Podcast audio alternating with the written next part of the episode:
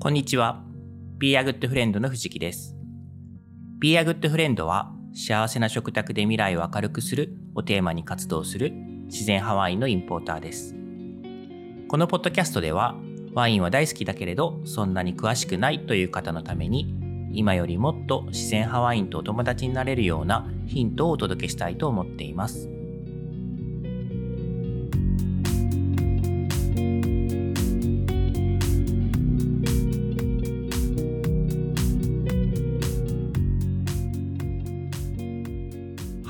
えー今日は日曜日ということで、いつものようにですね、チルドサンデーということで、ワインのコアな話題から少し離れた、えーテーマでお話をしていきたいかなと思っています。で、今日選んだテーマはですね、えこの冬のエネルギー高騰をどう乗り越えるかにしました。で、ちょっと硬派なタイトルなんですけど、ま中身的には結構、あの、アバンギャルドというか斜め上の話が出てくるんじゃないかなと思っているんですが、まあ、あの、なんでこのトピックスにしたかっていうことなんですけど、えーここ数日ですね、あの、気温がぐっと下がってきました。で、えー本当に寒い日が出てきて、えーついこの間まではもう半袖で暮らしてたんですけど、慌てて長袖とか、こう毛布とかそういうのを引っ張り出してこなきゃいけなくなったりしたんですけど、これでですね、やっぱり冬の訪れを少し意識し始めました。まあ、今はもちろん秋、これから秋っていうことなんですけど、まあ、その後に来る冬、ああ、やってくるなっていうことをちょっと想像できるようになってきました。で、冬といえばですね、当たり前なんですけど、寒いですよね。なので、こう、寒さ対策、防寒対策を、まあ、毎年のことなんですけど、何かしら考えなければいけませんと。で、えー寒い時、皆さんどうされますかっていうことなんですけど、まあ、一般的には暖房を使って暖かくするっていうのが、あの、まあ、ほとんど一般的なやり方だと思うんですよね。でもちろん、あの、我が家でも暖房を、え去年も使っていたんですけども、ただですね、あの、今、えーご存知の通りですね、エネルギーの価格が全般的にめちゃくちゃ高騰していますよね。電気代もそうだし、ガス代もそうだし、ガソリン代なんかもそうですよね。で、まあ、この原因っていうのがご存知、こちらもご存知かと思うんですけど、やっぱり戦争であったりとか、まあ、他の理由もあるとは思うんですけど、そういった関連のことなので、まあ、いかんともしがたいというか、部分がありますし、まあ、何よりもですね、その、まさに今、この瞬間もなお、こう戦争の戦火の下でですね、苦しい思いをしている方がたくさんいるっていうことを想像するとですね、やっぱちょっとこう胸がぐぐぐっと締め付けられて苦しい、あの悲しい気持ちになるなっていうのがあるんですけれども、えーまあそうですね。とにかくですね、この光熱費、エネルギー価格がまあどんどんと上がってしまっているので、このままですね、冬を迎えてしまうと、またすごい光熱費たくさん払わなきゃいけないなっていう風に想像できるので、これを何とかしたいなっていうのが、まあちょっと今日のお話のスタートですね。で、今はその経済的な理由っていうのをお話ししたんですけど、同時にですね、これはあの環境への負荷っていうのも理由になってきます。で、まああの、エネルギー、仮にですね、エネルギー価格が安くてですね、まあ全然こう負担にならないっていうケースになったとして、じゃあ安ければいくらでも暖房を使っていいのかっていうふうにこう問われれば、いや、やっぱりそれはそうではなくてですね、特に今の日本のエネルギーミックスっていうのは、化石燃料由来のエネルギーに大きく依存をしているので、まあそれにできるだけ頼らない、あの、生活っていうのを目指したいなっていうふうに、まあ常日頃から私も思っていますと。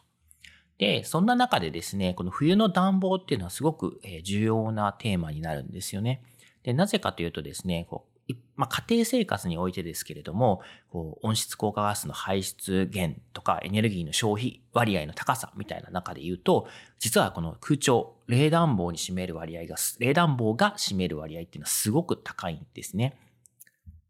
で、中でも、えー夏の冷房よりも冬の暖房の方がもっとエネルギーをたくさん使いますと。で、これはですね、あの、ちょっと、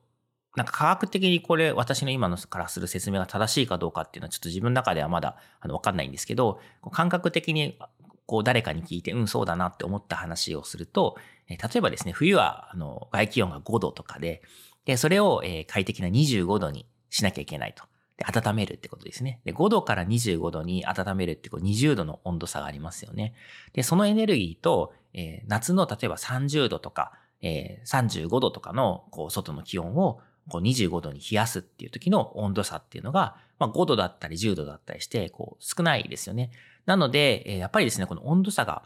狙ったターゲットの温度にするための今の温度との差っていうのは、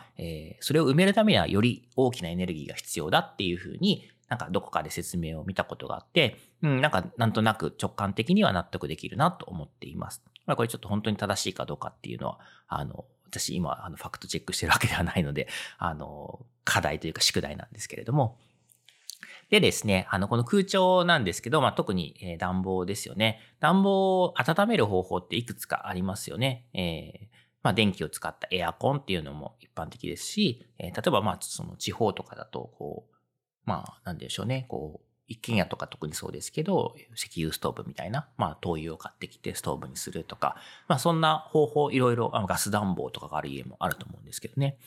で、まあいろいろあるんですけど、えこういうエネルギー消費系の暖房で言うと、実は電気っていうのは一番効率がいいと言われています。で、中でもですね、あの効率がいいのが、えエアコン、あのヒートポンプ式の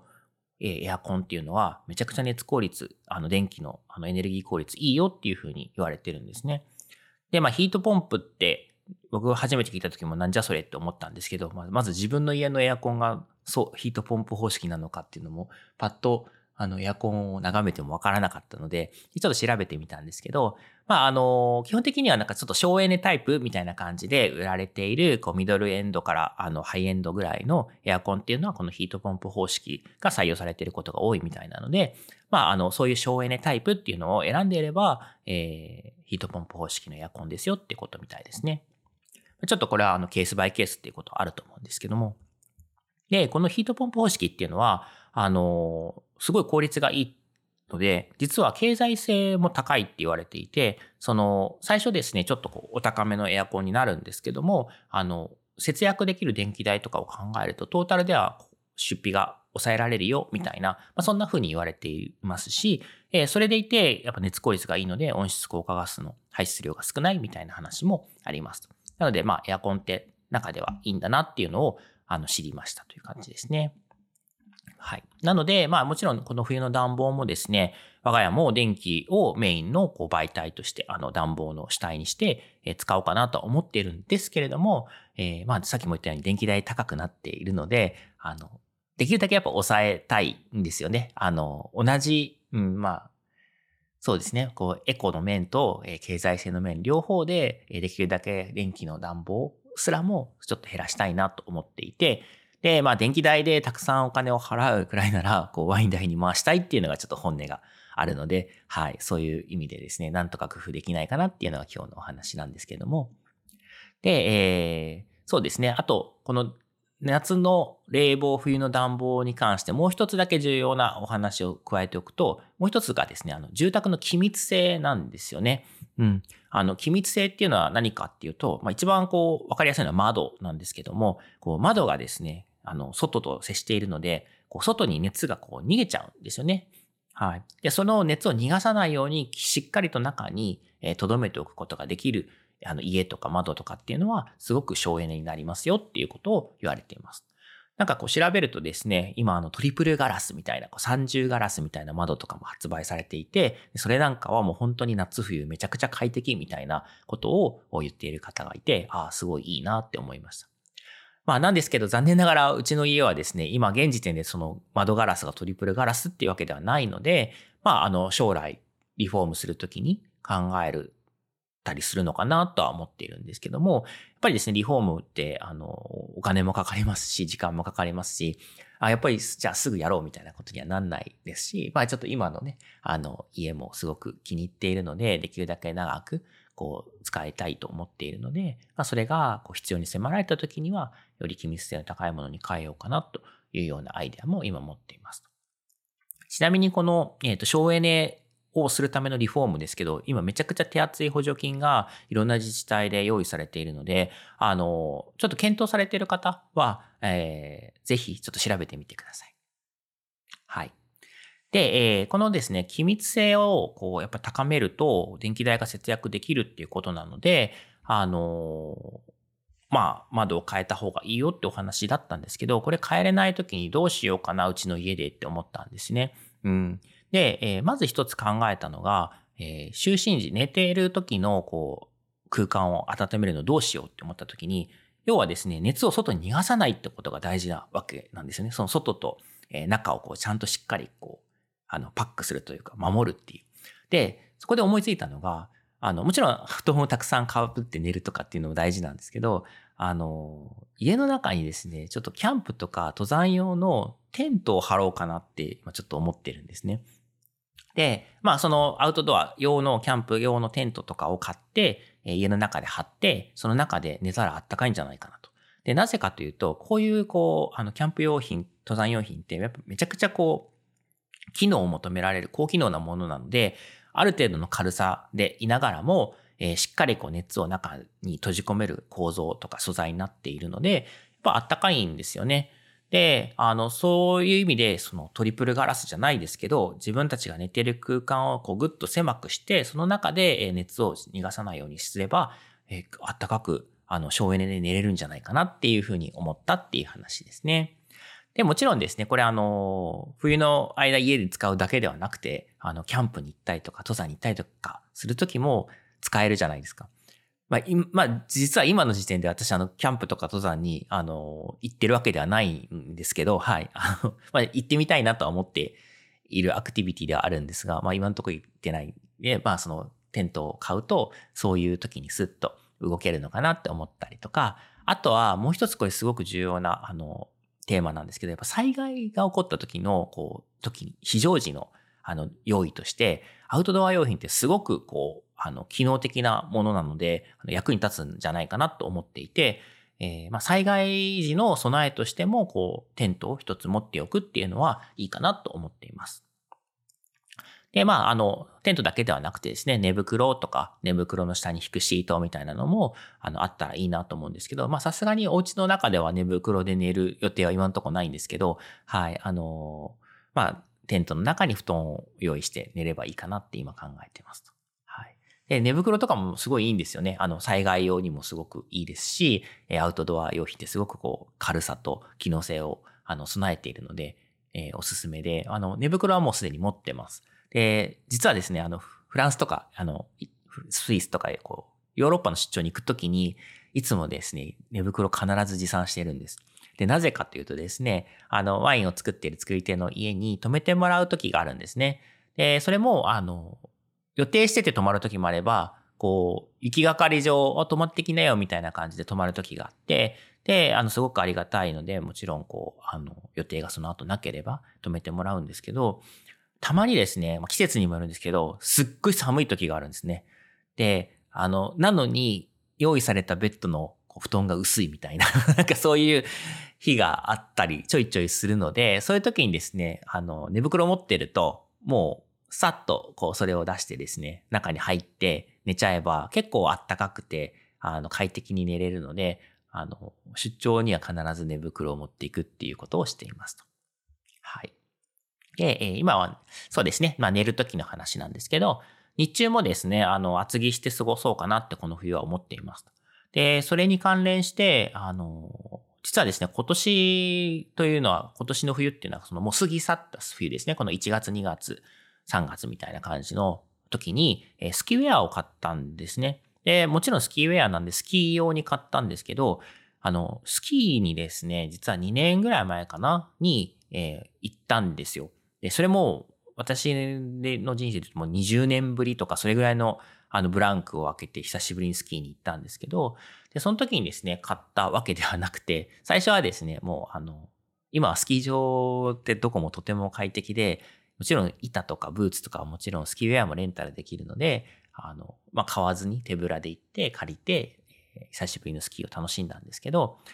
あの、また今年も行こうと。今年の冬ですね、もう行こうと思って行ったんですけど、その時にですね、ふとこうやっぱ同じようなことを思いついたんですよね。あの、まあ、そもそも、うん、まあ、年にね、そのスキーなんかもそうなんですけど、年に1回とか2回しか行かないんであれば、あの、所有するよりもレンタルした方が、まあ、シェアした方がいいなと思っていたんですけど、まあ、その使用頻度ですよね。このスキーウェアもしかして、あの、冬の、あの、日中着てればあったかいんじゃないのってこう、思いついてですね、この冬の防寒用として、家の中で毎日着るんであれば、あの、そうするとこう使用頻度めちゃくちゃ高くなるので、コスパいいなって思い、思ったんです。なので、あの、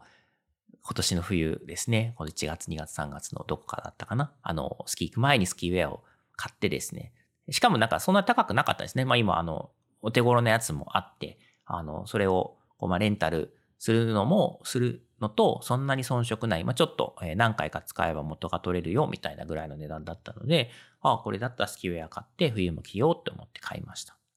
で、さらにさらにプラスアルファ、なんですけど、うちの家なんですけど、実はあの、なんて言うんでしょうね、こう上履き仕様の家になっていて、何かしらこう、スリッパなり靴なり的なものをこう、靴的なものを履いて、えー、家の中で過ごす時間がすごく多いんですね。なので、えー、足元やっぱ寒いんですよ、冬は。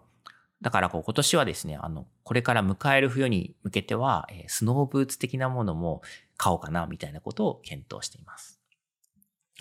はい。で、まあ、最後なんですけど、もう一つ、あの、まあ、だんだんこう、あれですよね、その寝るときはテントの中で、えー、日中は自分の体の熱を外に逃がさないみたいなこう対策なんですけど、余裕が出てきたら、あの、やっぱり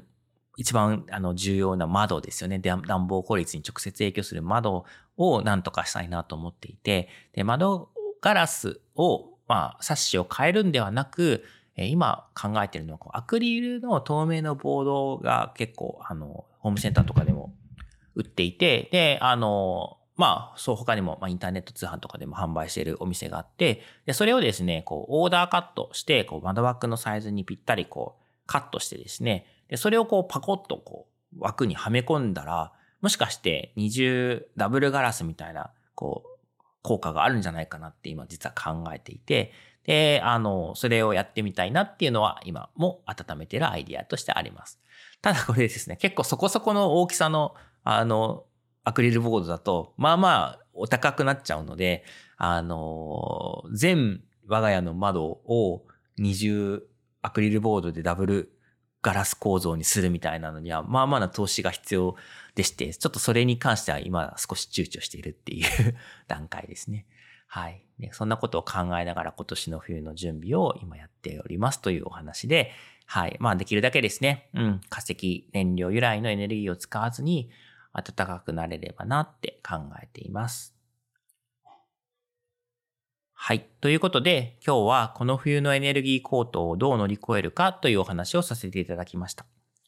このポッドキャストを聞いた感想やコメント、ご質問などは番組名、自然ハワインとお友達とハッシュタグをつけて、Twitter、Facebook、Instagram などでお寄せいただけるととても嬉しいです。いただいたご質問などはこの配信の中でお答えしていきたいと思います。今日も最後までありがとうございました。